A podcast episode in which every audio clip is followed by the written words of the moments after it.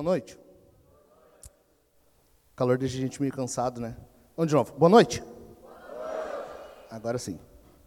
Até refrescou mais um pouco a temperatura. Gente, não se apavorem. O pastor Jack tá, tá bem, ele tá legal. Passa bem. Eu falei de manhã, morreu, mas passa bem. Cara, eu acho que eu apavorei alguns. Eu estou aqui hoje substituindo ele, ele está fazendo um hiato, porque ele está preparando a nossa nova série de sermões em Apocalipse. Muito bom. Vamos de novo? Vamos, eu gostei. Ele está preparando a nova série de sermões em Apocalipse. Muito bom. Por causa disso, ele precisou de um tempo a mais, ele pediu e.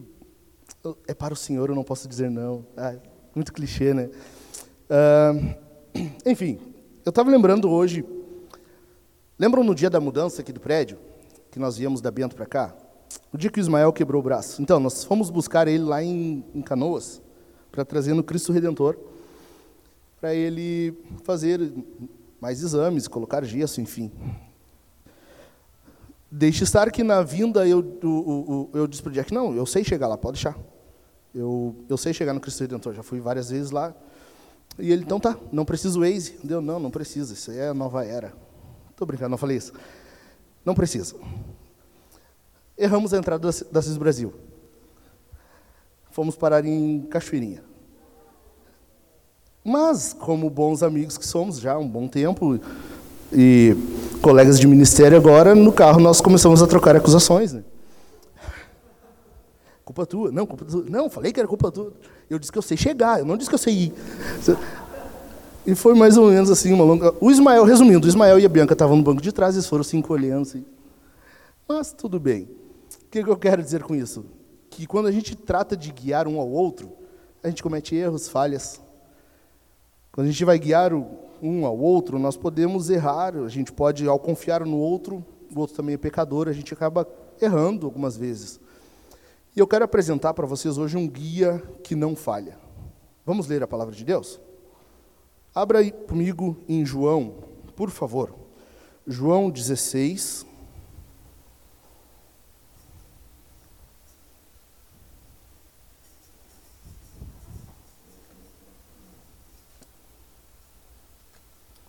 João 16, versículos 7 ao 14.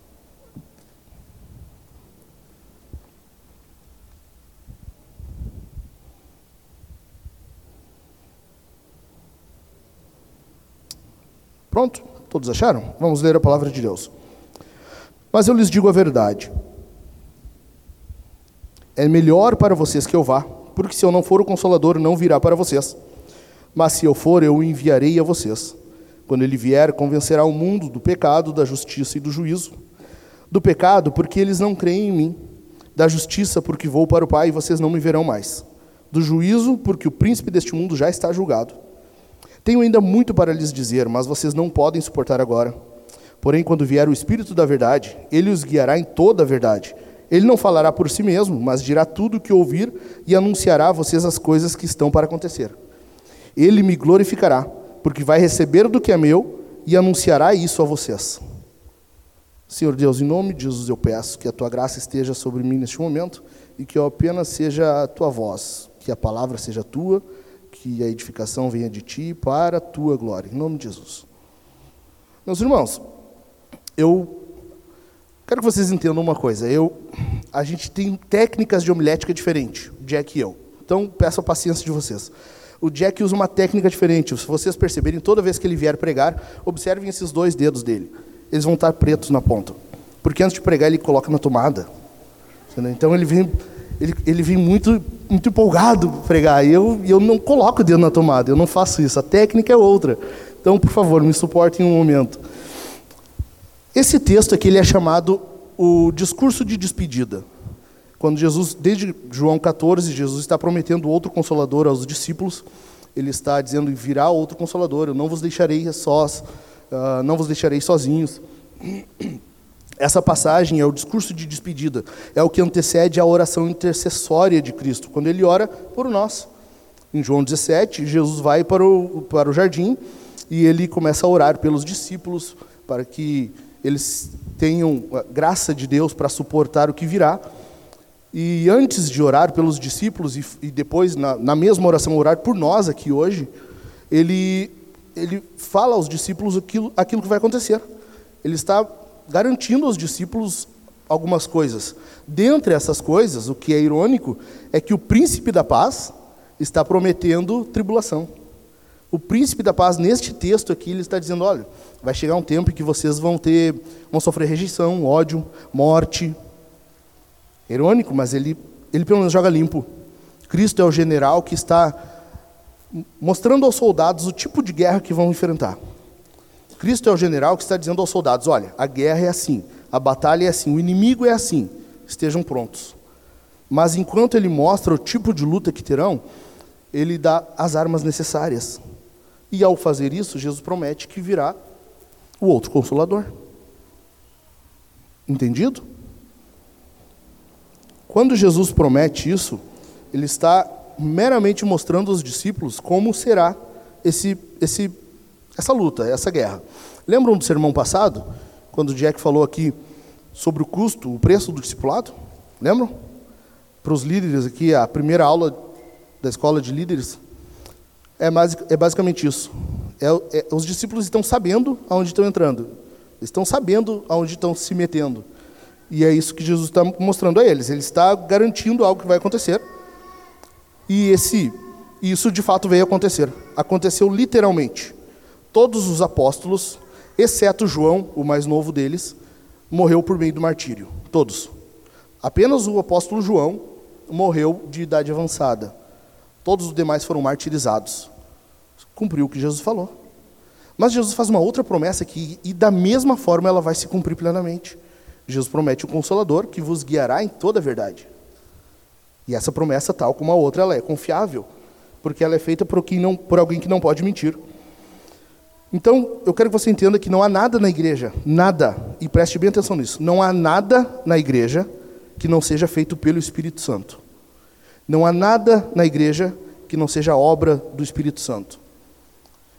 Pastor Hernandes Dias Lopes, citando Charles Spurgeon, ele diz assim: ó, É mais fácil eu crer que um leão vai se tornar vegetariano do que eu crer que uma alma sequer seja salva sem o poder do Espírito Santo. Não há salvação se não for pelo Espírito Santo. Não há. Preste bem atenção nisso. Esse é o consolador que Cristo nos garantiu. Amém? Pensando nisso, eu quero que você entenda comigo eu quero que nós analisemos a palavra de Deus hoje pensando por que então era melhor que Cristo fosse. Por que era melhor que, que Jesus subisse ao céu? Ele disse: Eu vou para o Pai. Por que era melhor? E se você, eu quero que você preste bem atenção no que eu vou dizer agora. Porque o Espírito realizaria de forma potencializada e onipresente a obra que Jesus faria presencialmente. De novo. Porque o Espírito realizaria de forma potencializada e onipresente a obra que Jesus faria presencialmente. Se tu prestou atenção nisso, se tu gravou isso, tu vai tá, pode até dar uma cochilada no sermão que tu pegou a ideia dele. A ideia do sermão é essa, entendeu? Vamos ver por quê então? Vamos, vamos ao texto? Em primeiro lugar, ou como diz o pastor Hernandes, se não vejamos. Eu queria dizer também a guisa de introdução, mas eu esqueci. Vamos lá. Em primeiro lugar, é melhor que Cristo fosse e o Espírito descesse, porque o Espírito desceria e guiaria os discípulos em toda a verdade. Versículo 13, né? Vamos lá. Porém, quando vier o Espírito da verdade, ele os guiará em toda a verdade. Ele não falará por si mesmo, mas dirá tudo o que ouvir e anunciará a vocês as coisas que estão para acontecer.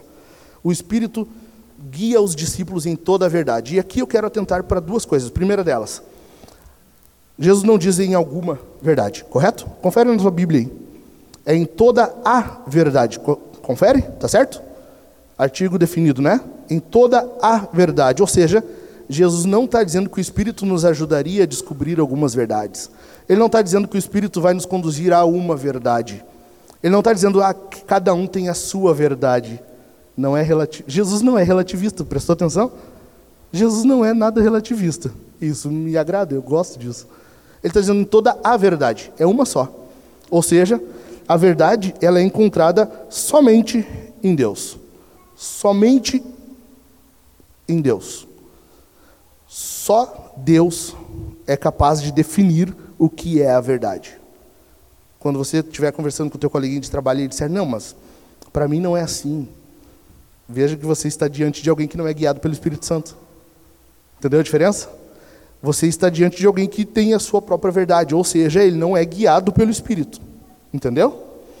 Só em Deus nós encontramos a verdade, ou seja, tudo que Deus é e faz é a própria verdade sendo e fazendo. Tudo que Deus é e faz é a própria verdade sendo e fazendo. Ele é a verdade. Nós não servimos de parâmetro, não é nós que estabelecemos o que é ou não verdade, é Deus. Nós apenas nos submetemos a isso. Nós apenas nos submetemos a essa única verdade. Não há verdade fora de Deus. Não há. Somente Deus é a verdade. Ou seja, o Espírito, então, quando nos guia em toda a verdade, ele nos guia para Deus. Ele nos guia até Deus. Se ele está nos guiando para Deus, quer dizer que, se você é guiado pelo Espírito Santo, deve haver uma progressão. Você deve constantemente estar mais próximo de Deus. Entendeu? Vocês entenderam a lógica? Você tem estado mais próximo de Deus na caminhada cristã? Desde que tu te converteu. Tente fazer um, um balanço agora. Desde que, desde que tu conheceu Jesus, tu tem se aproximado mais de Deus? Tu tem estado mais próximo de Deus?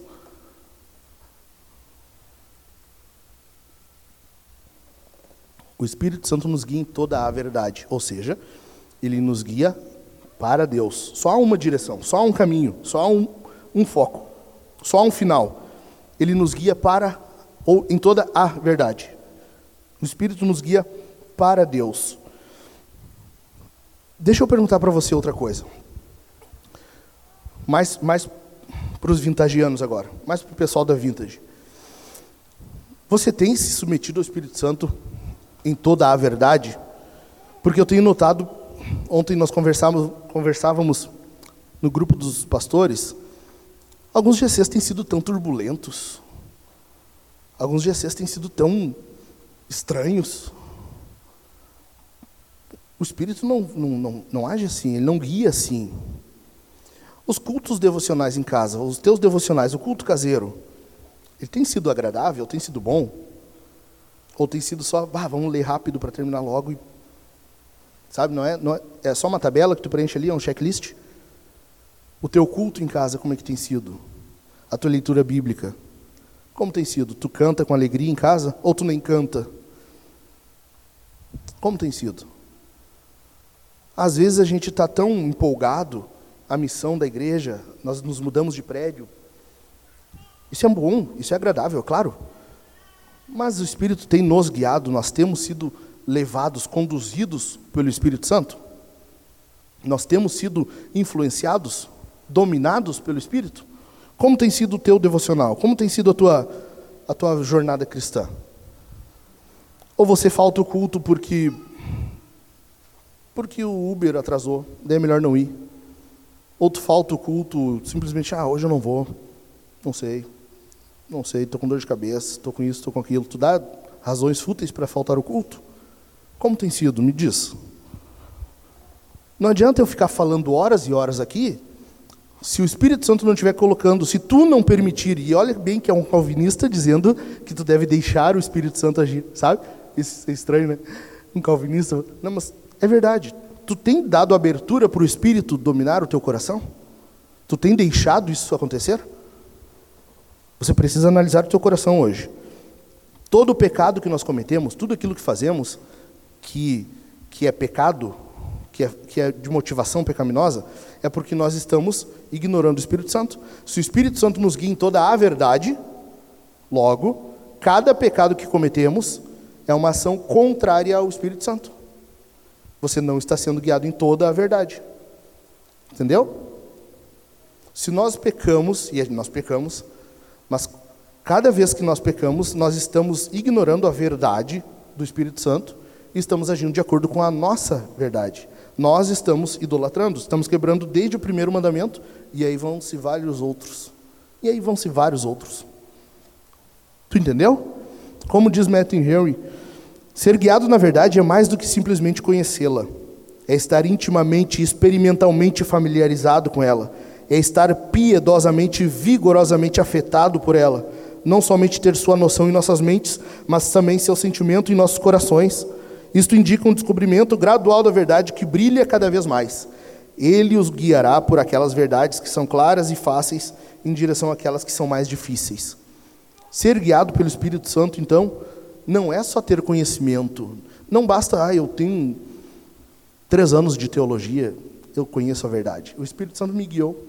Não. Envolve paixão, envolve queimor. Ser guiado pelo Espírito Santo é ser dominado, é ter alegria, ter paixão quando tu pega a palavra de Deus.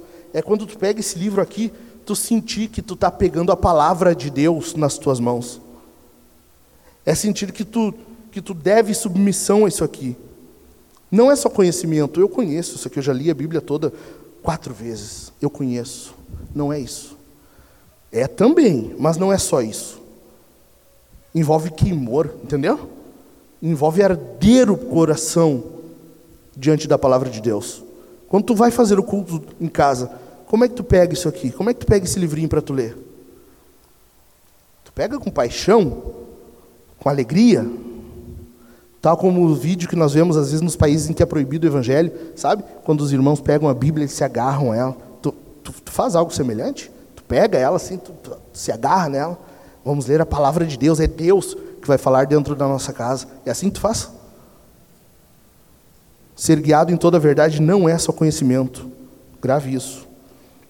Em segundo lugar, dentro desse primeiro ponto, Jesus disse que o Espírito guiaria em toda a verdade. Primeiro, em toda a verdade é limitação. Ele está dando uma limitação, só há uma verdade. Agora ele está dando uma expansão em toda a verdade. Isso quer dizer que não é algo exaustivo. Não quer dizer que o Espírito dará toda tudo que existe como verdade, ele vai nos dar. Não é isso. Quer dizer que ele vai nos conduzir em toda a verdade. Tudo aonde o Espírito nos conduzir, ali será a verdade. Entendeu? Não é exaustivo. Não é quantidade, é qualidade. Tu entendeu? O Espírito nos guiará em toda a verdade. Quer dizer que o Espírito não nos guia aonde não é a verdade. Nós não somos influenciados, guiados pelo Espírito para alguma coisa que seja contrária à verdade ou que não seja verdade. Como diz 1 João 2,27. João, lá quando ele escreve, ele está dizendo exatamente isso. A função do Espírito é nos guiar em toda a verdade. D.A. Carson ele diz assim, ó, guiados a um verdadeiro entendimento dos acontecimentos salvíficos que ocorrerão. Aqui, quando Jesus está falando disso, ele está tratando da suficiência das Escrituras. Ele está falando da suficiência das Escrituras. De novo, ele está falando disso aqui. O cânon hoje ele está fechadinho, fechado.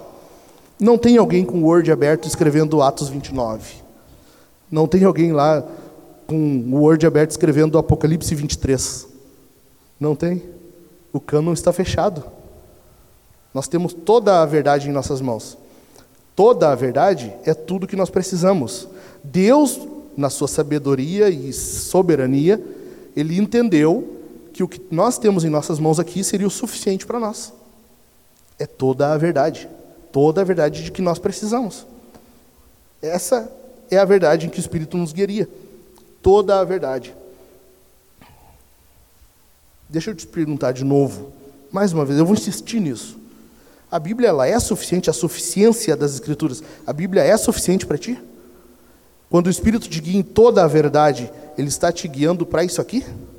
Ou seja, sabe quando, quando aperta a coisa, sabe quando fica ansioso, nervoso, Tu recorre às Escrituras? Tu recorre ao Espírito Santo? Ou tu vai, corre no teu vizinho perguntar o que, que ele acha, ou tu vai no teu amigo, ou tu vai no teu colega de trabalho, aquele lá que vive traindo a esposa, e comenta com ele sobre a tua vida, pede uma opinião para ele. Como é que tem sido? Tu crê na suficiência das Escrituras? De fato? Tu crê de verdade? A Bíblia é suficiente para ti? Como tem sido? Como tem sido para ti a suficiência das Escrituras. Tu tens sido conduzido em toda a verdade? Em toda a verdade? Quando, quando a coisa aperta, sabe no, a última semana do mês? É a semana mais nervosa de todo mundo. Quando sobra mês no final do salário. Entendeu? Ou vocês? É só lá em casa que sobra mesmo no final do salário?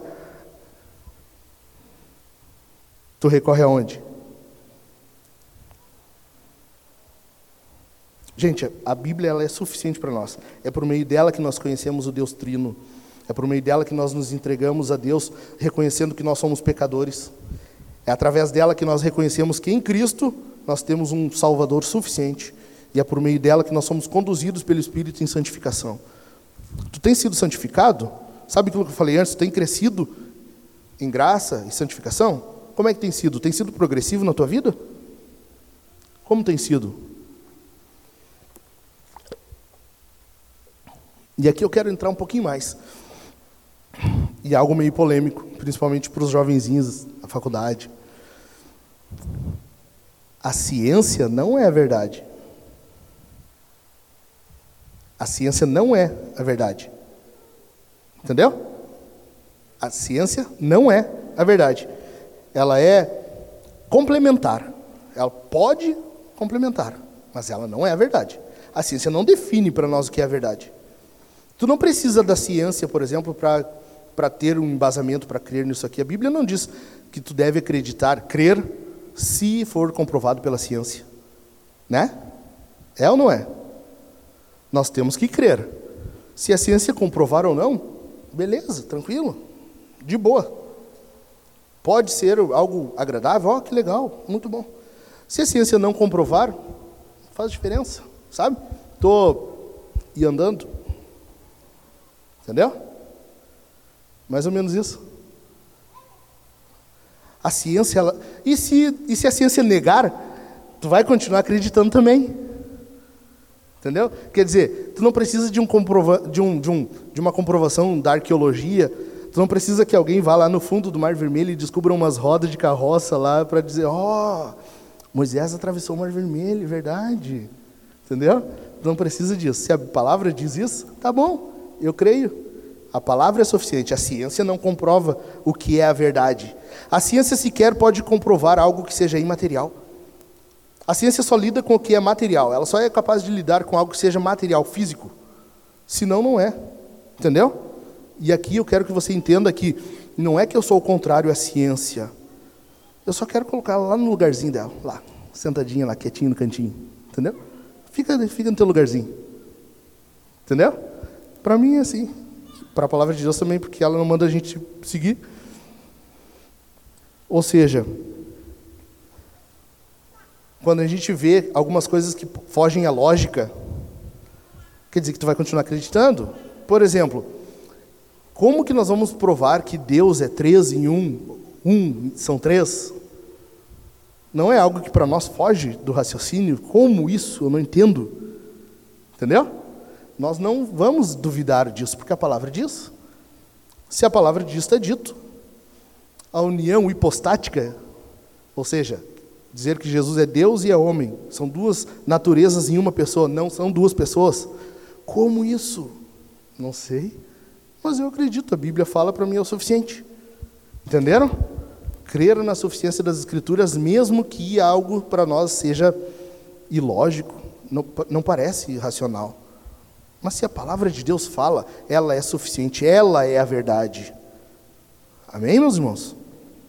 Amém ou não amém? E eu fico tão incomodado quando eu vejo, por exemplo, eu falei de manhã, esses, esses dias atrás eu estava vendo um videozinho do Karnal, sabe o Karnal? Eu vendo um vídeo e ele é tão aclamado, esses dias eu recebi até um convite no Facebook para uma palestra que teria dele, nem sei aonde. Eu achei até engraçado me convidarem para isso. Eu vi vendo um vídeo dele, ele dizendo o porquê que ele é ateu, por que ele não crê, e ele parece tão. Pare, a impressão que dá, a impressão é que ele pensa antes de falar. A impressão que dá é que tem um cérebro lá, lá dentro, sabe, do, do crânio. Parece que tem. E ele dizendo não, veja bem, eu não consigo crer. Daí ele faz uma cara assim, de que ele tentou, sabe? Uma cara de quem tentou. Sabe quando tu vai no banheiro? Ele faz uma cara assim, parece que ele tentou acreditar. Ele disse: Não, eu não consigo acreditar que Paulo, no caminho para Damasco, teve uma visão do Cristo exaltado. Daí ele diz assim, isso, isso eu já vi vários falando. Certamente naquele momento o sol estava muito forte e o sol batendo na cabeça por muito tempo fez com que ele tivesse uma visão. Por causa daquilo lá ele começou a falar e as pessoas acreditaram. Gente, como diz o pastor Daniel esses dias, ele estava falando, eu não lembro se foi na catequese, eu até eu acho que foi num culto que ele abriu, eu acho, não tenho certeza. Ele dizendo, precisa mais fé para acreditar nisso do que para crer que há um Deus soberano, criador de todas as coisas, aquele Deus que nós vimos na resposta do catecismo. Precisa muito mais fé para isso do que para crer que Paulo teve uma insolação que fez com que ele enxergasse o Cristo exaltado e dali ele escrevesse as cartas do Novo Testamento, da onde fosse toda a doutrina do, do cristianismo e dali embasasse toda a fé cristã. Gente, por favor. E é isso que o pessoal ouve. E esse é o cara lógico, tá entendendo? A coisa inverteu. Sabe quando a Bíblia diz assim, ó. Uh, vamos, deixa eu, deixa eu, eu tenho anotado aqui. 1 Coríntios 1, 25. A loucura de Deus, olha a expressão que Paulo usa. A loucura de Deus é mais sábia do que a sabedoria humana. E no capítulo 13 ele diz assim: A sabedoria deste mundo é loucura diante de Deus. Se a gente fala qualquer coisa ou faz qualquer coisa contrária à palavra de Deus, contrária à verdade, nós estamos agindo como loucos diante do Senhor. Como loucos. Entendeu? Sabe quando a gente fala, tu tá, tu tá, tá louco? O que está fazendo? É isso. Para Deus, nós estamos agindo como loucos. A filosofia não prova nada. A filosofia não prova a verdade. Não é capaz. Porque a sabedoria humana ela é loucura diante de Deus. Deixa eu ir um pouquinho mais. A psicologia também. A psicologia não consegue revelar para ti a verdade. Sabia disso? A psicologia não é capaz disso. Você sabia, não sei se tu sabe, sabia que pelo conselho de psicólogos é conselho que se diz? Não lembro agora. Sabia que é proibido usar a Bíblia no consultório? Sabia disso? Que é proibido. Tu imagina tu comprar um computador, tu abre a caixa, tem um manual de instruções. Aí a primeira instrução é proibido ler este manual. É mais ou menos isso. A psicologia ela está proibida de usar o manual do ser humano. O Criador criou. Para isso, ele escreveu um manual, onde nós conhecemos como chegar ao coração humano. Aí, o homem, no alto da sua sabedoria, ele vai lá e diz: Não, nós não podemos usar isso aqui. É isso que você ouve quando vai num consultório de psicólogo. É isso. Está entendendo? Sabia que a psicologia ela tem mais de 230 linhas? Não, não, não, tu não ouviu errado, é mais de 230 linhas de psicologia, todas que conflitam umas com as outras. Sabia? E é isso que nós vamos ouvir quando vamos no consultório. Por que, se nós temos a palavra de Deus, se ela é suficiente para nós? Por que, que a gente faz isso? Não é porque a gente não está sendo guiado pelo Espírito Santo? E quando eu disse antes, e quando tu vai ouvir teu amigo, sabe aquele teu chefe que na segunda-feira vai dizer como foram as noitadas do fim de semana? Sabe? É isso. É isso. Nós temos que ouvir a palavra de Deus, meus irmãos. Nós temos, o Jack falou semana passada ainda, né? Nós vivemos na, na era da, da, da pós-verdade. Nós estamos onde, numa época em que o mundo está usando expressões que estão além da compreensão e da, da verdade. Por exemplo, tela infinita. Né? O Everton tem um telefone tela infinita, mas se tu falar contra, ah, tocou no ídolo. Ainda mais se tu falar contra a Xiaomi. Não fala isso. Não fala contra a Xiaomi na frente do Everton. E do Matheus. e do Michael agora. Por que tela infinita? Da onde? Sabe? Da onde? Porque, mas eu quero ir, eu quero ir um pouco mais, eu quero trazer isso para nós. Tá, no mundo, beleza, eles usam essas expressões, tá errado, tá? A gente sabe, a gente está vendo o fim da tela. Mas e para nós? Sabe o que acontece na igreja daí? nós vemos assim, ó, pessoas vindo querendo somente uma experiência, querendo somente um calorzinho no peito, vindo querendo somente um, sabe, um tremorzinho, um, um arrepiozinho. É isso que nós temos visto. Por quê? Porque a gente está num, num, numa época em que a verdade não é mais essencial. Não é a verdade que, que está determinando as coisas. O que importa é como eu sinto, o que importa é. A verdade é em segundo plano. Entenderam? Esse é um perigo para nós.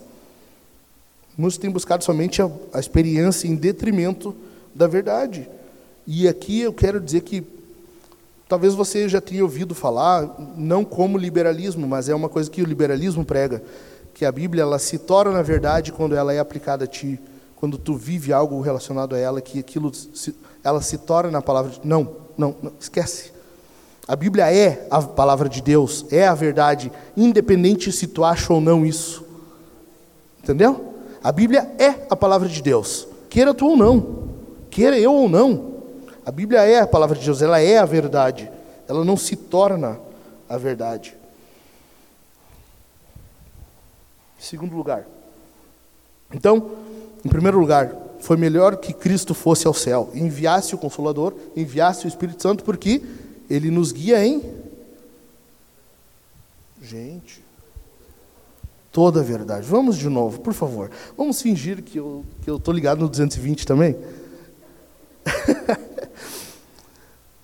em primeiro lugar, é bom, foi bom que Cristo fosse ao céu e enviasse o Espírito Santo, porque ele nos guiaria em toda a verdade. Então, o Espírito guia o discípulo, ele guia o cristão, ele guia você e eu em toda a verdade. Em segundo lugar, versículo 13, porque ele fala de Cristo. Minha Bíblia fechou aqui só um pouquinho. Versículo 13, João 16, 13. Porém, quando vier o Espírito da Verdade, ele os guiará em toda a verdade. Ele não falará por si mesmo, mas dirá tudo o que ouvir e anunciará a vocês as coisas que estão para acontecer. O Espírito ele não falaria do que foi originado de si, não é que o Espírito não fala dele. Às vezes a gente ouve isso, né? o Espírito não fala dele. Como não? O Espírito não, não inspirou os escritores? Inspirou, né? A Bíblia não fala do Espírito Santo? Então ele fala dele. Entendeu?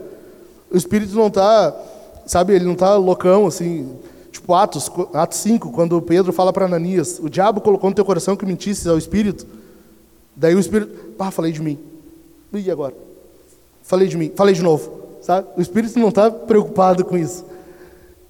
Quer dizer que a mensagem do Espírito não é dele, não é originada dele. Ou seja, o Espírito fala de Cristo. A mensagem do Espírito é a mensagem de Cristo.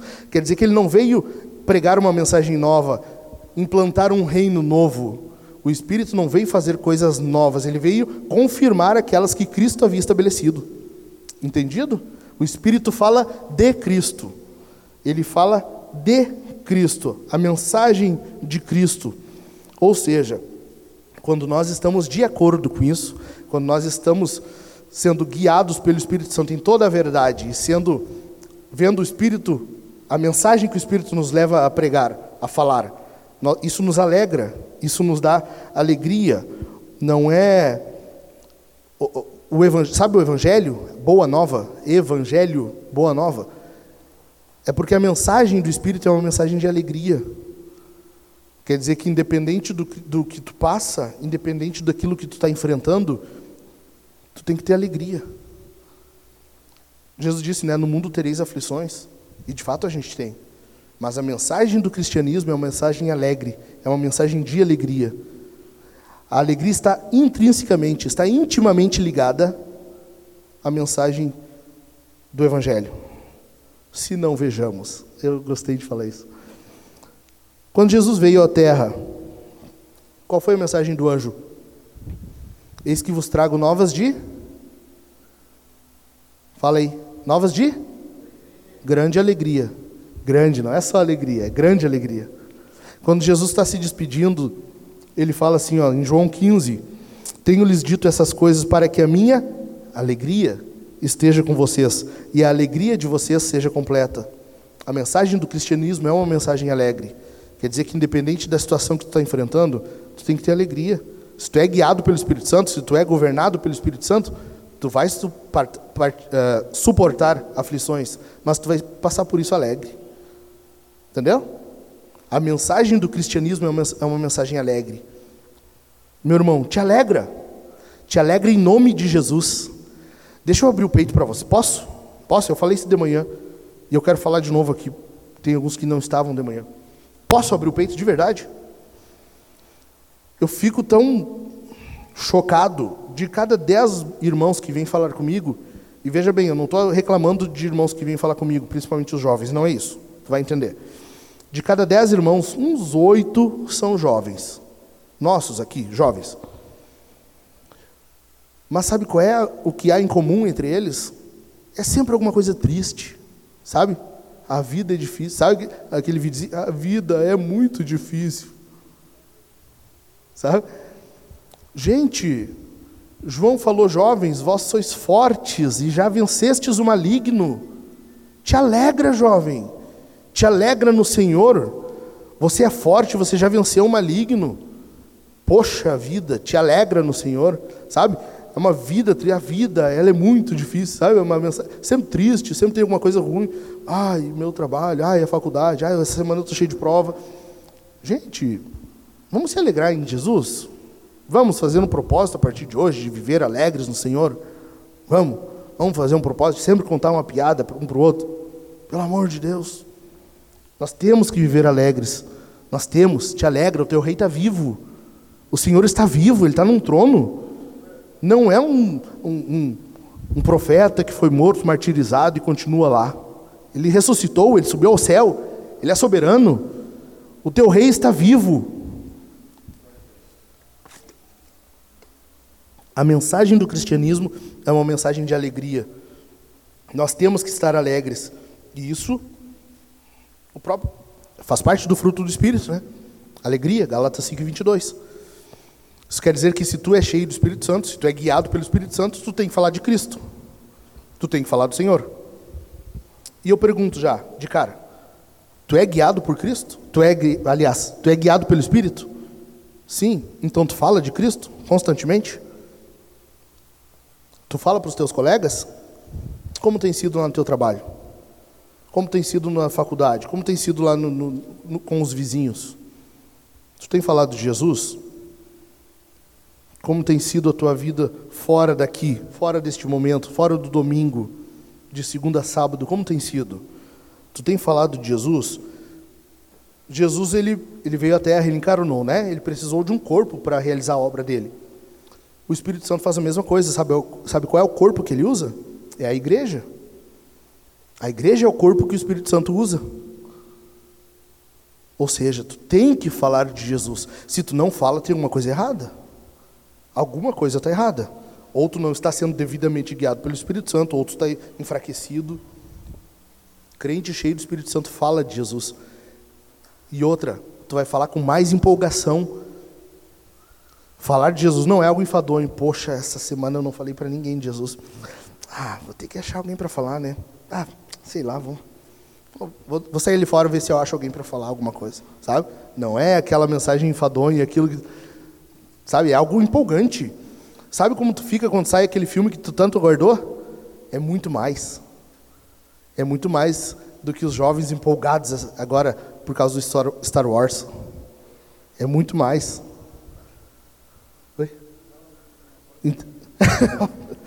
Entendeu? É muito mais. Se tu te empolgou com um filme que tu estava guardando há tanto tempo, tu tem que te empolgar muito mais em falar de Jesus.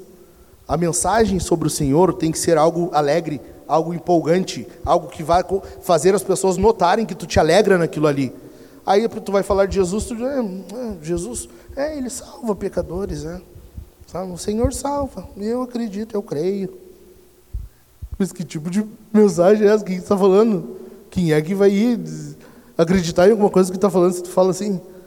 Entendeu? A mensagem tem que ser empolgante. Tu vai falar de Jesus, tu vai falar de alguém que te tirou do fogo do inferno e te levou para a sua glória. A mensagem do cristianismo é essa. São boas novas. Tu precisa falar do evangelho. E outra, nós somos missionais, né? A Vintage é uma igreja missional. Isso não quer dizer que ser missional é só tu viver, sabe? Não, eu não falo do evangelho, eu sou missional. Não é isso, tu entendeu errado. Animal. Tu entendeu errado. Tu entendeu totalmente errado. Sabe, o, ser missional não é sinônimo de pregue, se necessário use palavras. Não é sinônimo, não é, não é, não é. Ser missional é tu viver o teu testemunho cristão enquanto tu fala de Jesus. Ou, então, ou, ou a gente tem os extremos, né? A pessoa ela é só uma pessoa que fala de Jesus. Fala, fala de Jesus pelos cotovelos. Mas daí deve para todo mundo, briga dentro de casa, é um tendel a vida e é uma vida muito louca. Sabe? Mas fala de Jesus. Quem é que vai acreditar nisso? Quem é que vai, sabe? Eu já ouvi muitos dizerem isso, e é uma desculpa esfarrapada, tudo bem, mas eu não estou entrando nesse mérito agora. Mas eu já vi vários dizendo: não, mas se for para ser crente que nem Fulano, é melhor eu não ser.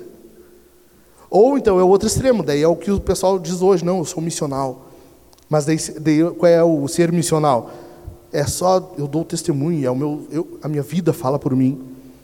E não, não fala nunca de Jesus, entendeu? Não é isso. Ser missional é tu ter uma vida em que tu demonstra que há alegria na mensagem que tu prega, naquilo que tu fala. Se tu fala de Jesus, tu tem que mostrar que de fato ele te salvou. Entendeu, meu irmão? Entendeu? Tu tem falado de Jesus? Não precisa me responder. Só pensa contigo, tu tem falado? Como tem sido? Como tem sido a tua vida de segunda a sábado? Ou seja, quando tu não está aqui? Tu tem falado do Senhor? Tu tem falado daquele que te salvou? que te resgatou? Weisby ele diz assim, ó, o Espírito Santo trabalha por intermédio das pessoas nas quais ele habita. Se o Espírito Santo tem, faz habitação em ti, ele tem que trabalhar por intermédio de ti. Como tem sido? Tu entendeu? Deixa eu ler uma citação de novo do, do Riley. Ele diz assim: ó, a presença do Espírito Santo em nossos corações é essencial para desfrutarmos de um elevado nível de vida cristã, mais essencial do que a própria presença física de Jesus entre nós. Falar de Jesus tem que ser mais empolgante, entendeu? Tem que ser, tu entendeu? A mensagem do, do Evangelho, ela é uma mensagem que, que alegra, que agrada, é uma boa nova. Isso é a mensagem do Evangelho. É ser uh, uh, impactado de fato e aquilo transformar o teu ânimo. Isso é a mensagem do Evangelho. Fala de Cristo, caramba. Fala de Jesus. Não é, não é mero clichê. Entendeu por que, que era bom que Jesus fosse para o céu? Para o Espírito Santo descer e ele usar você como instrumento. Jesus ele não, ele, só, ele faria companhia contigo, ele estaria do teu lado. Hoje tu tem ele dentro de ti por intermédio do Espírito Santo, no teu coração. Faz uso disso. Entendeu? Aproveita. O Senhor, o Rei do universo, faz habitação dentro de ti, nesse teu coraçãozinho aí. A gente parece que não, sabe, às vezes parece que não, não entendeu bem. Parece que às vezes não caiu bem a ficha. O Senhor do universo está fazendo habitação em nós. Hoje no devocional eu li aqui para os irmãos: nós somos vasos de barro, mas que temos um tesouro dentro. Parece que a gente não, sabe, parece que não caiu bem a ficha. Irmão, nós temos o Senhor da glória em nós. Isso não te alegra? Isso não, não muda para ti? Sabe? Tu vai embora e daí tu. Sabe, tanto faz. Chega em casa, liga lá no Fantástico e vai olhar Está ansioso por começar o Big Brother, não sei se já não começou, enfim. Sabe? É uma vida que tanto faz, vem aqui, cumpre tabela e vai embora. Tu está entendendo? Está entendendo, meu irmão? Eu estou sendo muito rude com vocês? Vocês estão tão quietinhos. É o calor? Para animar vocês, então, é que eu, eu tenho um ventilador aqui, tá? Gente, o que, que tem sido, quando eu falo do testemunho do, do, de você falar de Jesus, lembra disso, ó, muito mais vai falar de Cristo, como você tem vivido e falado, do que meramente a tua preocupação em como tu vai falar. Deixa eu dar um exemplo. Quando tu sai para o teu trabalho de manhã, todos os dias, quando tu sai para o teu trabalho, tu sai com que propósito? Vamos lá. Eu quero, estou trabalhando para comprar um carro estou trabalhando para comprar uma casa. Qual é o propósito? Qual é o propósito que tu, tu tem vivido? Né? Eu, eu quero atingir esse objetivo. Entendeu? A pergunta normalmente para o cristão deveria ser: como que hoje eu vou glorificar Jesus? Tu entendeu? A pergunta deveria ser essa. Hoje eu vou para o meu trabalho, como que eu vou glorificar Jesus hoje? O resto é consequência. Tu vai ter objetivos, é óbvio que vai. Mas a pergunta deveria ser essa: como que eu vou glorificar Jesus? Como que eu vou viver? Com que propósito eu vou viver? Como que, como que isso vai dar testemunho de Cristo? Como que eu vou falar de Jesus por meio da minha vida? Terceiro lugar, porque ele glorifica a Jesus. Versículo 14. Ele me glorificará, porque vai receber do que é meu e anunciará isso a vocês. A função do Espírito, então, é glorificar Jesus. O Espírito glorifica Jesus. A própria descida do Espírito Santo já tinha isso como foco. O Espírito vindo, ele, Jesus disse, ele me glorificará. Ou seja, a descida do Espírito Santo era para glorificar Jesus. Enquanto Jesus disse, eu vou para o meu Pai. E ele disse, o Pai me glorificará. Ou seja, Jesus é glorificado no céu pelo Pai, na terra pelo Espírito. Tá? A descida do Espírito Santo já era para uma glorificação a Jesus. Quanto mais a obra do Espírito. Se a descida do Espírito já era uma glorificação a Jesus, quanto mais a obra que ele realiza hoje. Está entendendo?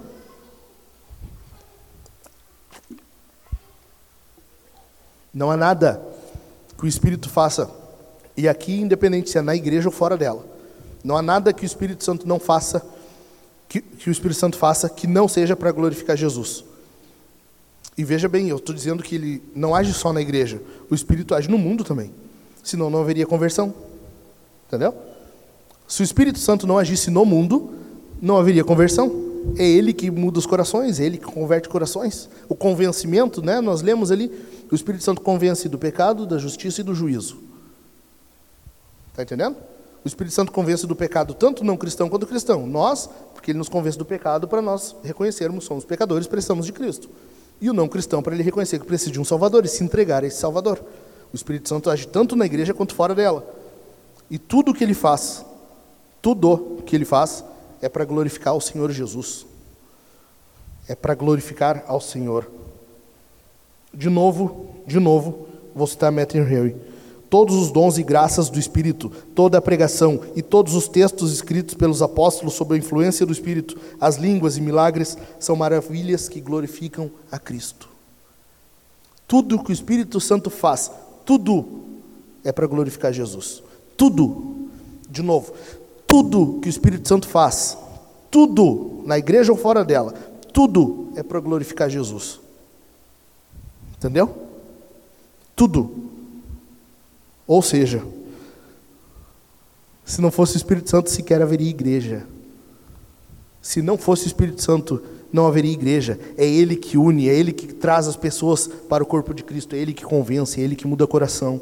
Foi Ele que mudou você e eu. Foi Ele que nos converteu, Ele que, que mudou o nosso coração de carne, de pedra para carne. É tudo o Espírito Santo para que o Senhor seja glorificado, para que Jesus seja glorificado. É por isso, é por isso que a igreja ela segue triunfante e vai seguir até a eternidade. É por isso que as portas do inferno não prevalecem contra a igreja, por causa do Espírito Santo agindo por causa do Espírito, Espírito Santo mantendo a igreja, por causa do Espírito Santo agindo com suas obras santíssimas na igreja. Entendeu? Porque ele visa a glória de Cristo.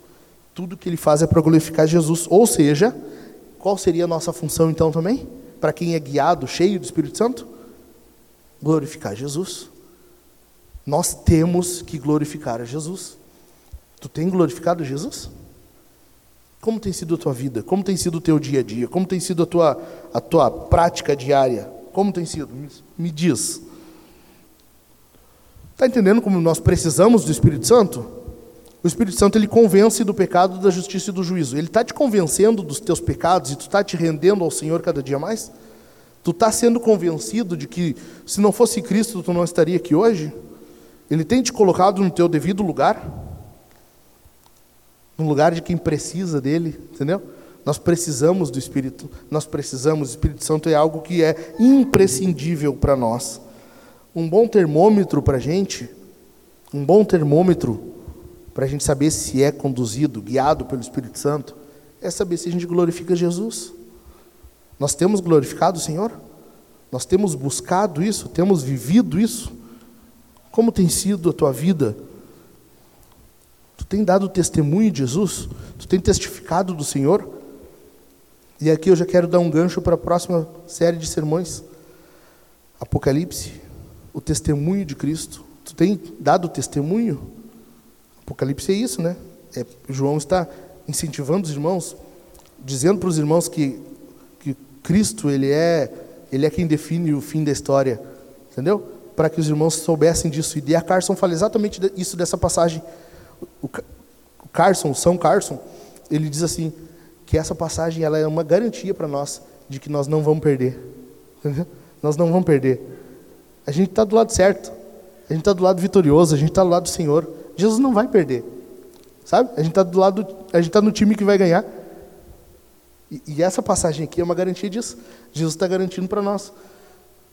E aqui está o passo a passo para a gente saber se nós somos guiados pelo Espírito ou não. Aqui está para nós um, um termômetro para a gente entender se nós estamos sendo guiados pelo Espírito. E ele diz assim: ó, a glória vem a Jesus à medida que as verdades do Evangelho são estabelecidas nas vidas dos homens. Isso está sendo estabelecido na tua vida e tu está fazendo isso ser estabelecido na vida de mais alguém? Como tem sido? Entenderam, meus irmãos? Vamos colocar em pé.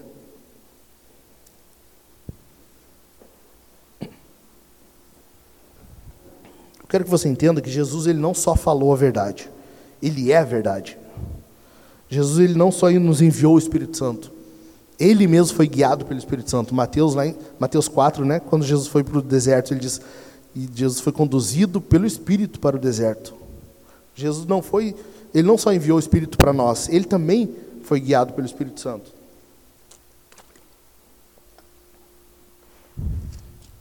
Por fim, Jesus é digno de toda glória. Porque Ele não só nos deu o Espírito Santo, Ele não só nos deu alguns dons, Ele deu a si mesmo, Ele se sacrificou, Ele deu tudo que Ele tinha, a sua própria vida. Deus veio dos céus, encarnou, viveu uma vida que rendeu méritos e morreu uma vida, morreu uma morte injusta por causa dos, dos pecadores. Entendeu? Ele deu, ele ofertou a si mesmo, ele não deu de si, ele não deu uma parte de si. Ele não, não sabe, não, não para ele não foi pesaroso isso. Hebreus vai dizer que ele fez isso por causa da alegria que lhe, que lhe estava proposta. Jesus fez isso visando uma alegria que teria para frente. Ele sabia que isso lhe traria alegria. Tu tem te alegrado com isso? Nós acabamos, a liderança está lendo um livro, é Celebração da Disciplina. E o Richard Foster diz assim: ó, é preciso ter o desejo de ser conquistado e comandado por Deus. Se não desejamos tal coisa, precisamos ter o desejo de, de desejá-la. Tu tem desejado isso? Se tu não deseja ainda, tu tem que ter o desejo de desejar. Lembra disso. Vamos responder esse sermão? Vamos? Em primeiro lugar, eu quero que você entenda que nós vamos responder ao sermão participando da ceia. Vai ter um casal aqui. Você vai vir por este corredor. Vai ter, a irmã vai estar segurando dois cálices, um de suco e um de vinho. Você vai pegar o pão, vai receber uma oração, vai molhar naquilo que estiver de acordo com a tua consciência. No pão, ou vai molhar o pão no vinho ou no suco.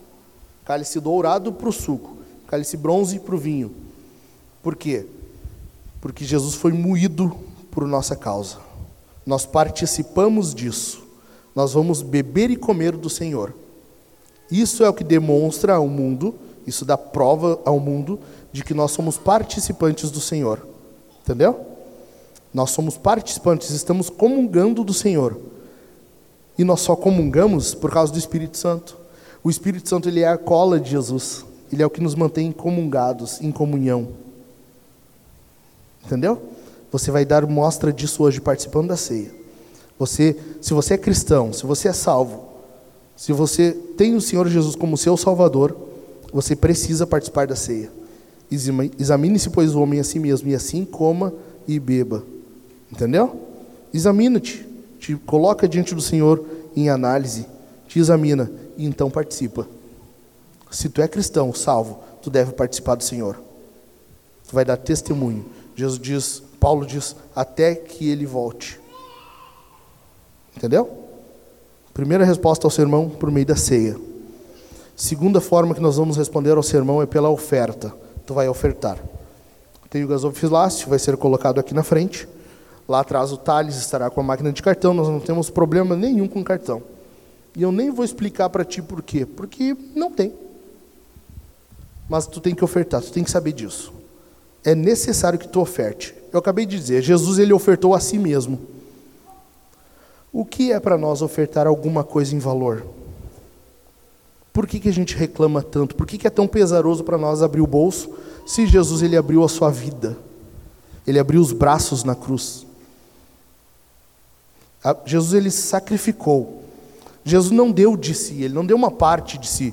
Ele não achou ruim também, ele não ficou reclamando, sabe? Quando a, a, a Santíssima Trindade, no Conselho Eterno, decidiu que Cristo viria ao mundo, Jesus não ficou, ah, mas eu? Ah, por que, que não vai Miguel então? Sabe? Jesus não ficou, Jesus não, não ficou reclamando. Ah, mas tudo eu. Entendeu? Jesus deu a si mesmo com alegria. Ele se sacrificou. A oferta tem que ser sacrificial. Tu tem que ofertar sacrificialmente. Ontem à noite, o pastor Everton me enviou o quanto nós precisamos. E é muito bom, nós estamos num prédio novo, nós estamos num local novo de culto, um prédio muito bom, temos os gastos normais aqui, mas ainda temos o aluguel do prédio, do prédio anterior que nós temos que, que terminar de pagar. Só hoje, só hoje, nós precisamos de 6 mil reais. Só hoje. Gente, 6 mil reais para uma igreja é nada. Não era nem de nós ter que estar tá pedindo. Entendeu? Não era nem de nós ter que estar, tá, irmão, oferte, irmão, dê a sua oferta sacrificialmente. Ontem nós conversando na reunião de pastores, o pastor Everton estava dizendo, igrejas neopentecostais, não, sequer há dúvida, não, não existe dúvida de se a pessoa oferta, eh, dizima do, do, do, do, do décimo, né? Do décimo, a pessoa não tem essa dúvida, ela já sabe. Por que, que nós temos essa dúvida? Por que, que a gente segura, a gente retém tanto? Por que, que a gente não é sacrificial com as nossas ofertas, com os nossos dízimos? Jesus se sacrificou por você para te levar para a eternidade. Ele fez algo que ele não precisava ter feito. Para a gente ficar resmungando na hora de abrir o bolso, abrir a carteira e passar o cartão na maquininha. Oferta com alegria, meu irmão. Paulo diz que nós temos, Deus se agrada de quem dá com generosidade, contribua com generosidade, com alegria diante do Senhor. Oferte sacrificialmente diante do Senhor. Essa é a segunda forma que nós vamos responder ao sermão. A terceira forma é louvando ao Senhor. Jesus ele se sacrificou, ele veio, como eu disse, viveu, morreu, ressuscitou e subiu aos céus. Se isso não faz dele merecedor de louvor, ninguém mais vai merecer. Louve ao Senhor com toda a força que tu tem nos teus pulmões. Glorifique a Jesus. Se tu é guiado pelo Espírito Santo, tu tem que glorificar Jesus. Uma das formas é louvando a Ele hoje aqui, cantando forte, cantando alto, cantando com alegria, levantando as tuas mãos, mostrando ao Senhor. Imagine que o Senhor está num trono aqui na tua frente e tu está diante dele, apresentando-te em louvor a Ele. Entendeu? Cante alto, cante com alegria, cante com um louvor sincero, quebrantado diante do Senhor. Terceira forma que nós vamos responder ao sermão: louvando ao Senhor. Glorifique Jesus. Vamos orar? Senhor Deus, no nome de Cristo nós te louvamos, Pai. Nós queremos te bendizer porque o Senhor não nos deixou só. Cristo foi ao céu e nós recebemos o Espírito Santo que é quem age em nós, por meio de nós, fazendo com que Cristo receba toda a glória. Por favor, Senhor, permita-nos viver de uma maneira que Cristo seja mais glorificado. Por favor, Senhor, conduza-nos pelo Espírito Santo em toda a verdade, que venhamos falar de Cristo e glorificá-lo com todas as nossas forças, com todo o nosso empenho, com toda a nossa alegria, sacrificialmente, entregando a Ti toda a nossa vida em forma de oferta, de sacrifício agradável, de cheiro suave. Ó oh, Deus, nós precisamos do Espírito Santo. Encha-nos do Espírito Santo, Senhor. Encha-nos, encha-nos, encha-nos, encha-nos, Senhor. Em nome de Jesus, encha-nos do Espírito Santo, Pai. Encha-nos do Espírito Santo, Senhor, para que o nome de Cristo receba mais e mais glória. Encha-nos, Senhor, do Espírito Santo, para que o nome de Cristo seja cada dia mais famoso em nossa, em nossa cidade, em nossa região, para que o nome de Cristo receba a devida glória que merece, Senhor. Nós precisamos ser cheios do Espírito Santo, capacitados pelo Espírito Santo, receber os dons do Espírito Santo, viver, Senhor, com o Espírito Santo habitando em nós constantemente, Senhor, que sejamos guiados e nos deixemos dominar pelo Espírito Santo. Em nome de Jesus eu clamo a Ti neste momento. Habita em nós, Senhor. Vem e faz morada em nós, Senhor. Mantém o Teu Espírito em nossas vidas, que sejamos guiados, que vivamos de maneira que o nome de Jesus seja famoso, Pai. Em nome de Cristo nós te pedimos, em nome de Cristo nós clamamos, em nome de Cristo nós estamos aqui levantando a nossa voz em oração, Senhor, pedindo: encha-nos do Espírito Santo, ó Deus. Em nome de Cristo eu te peço, Pai. Em nome de Cristo, Senhor. Receba a glória, receba o louvor. Amém.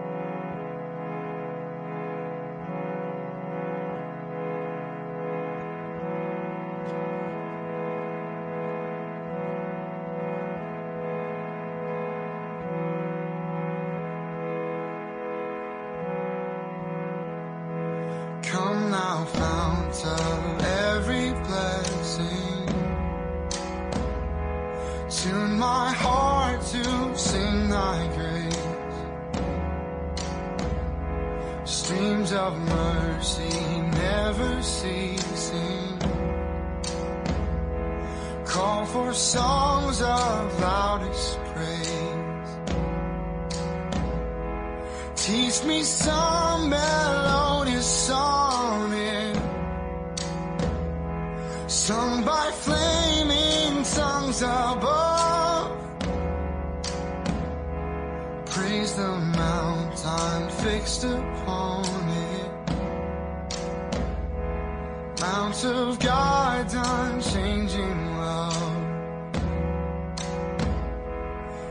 I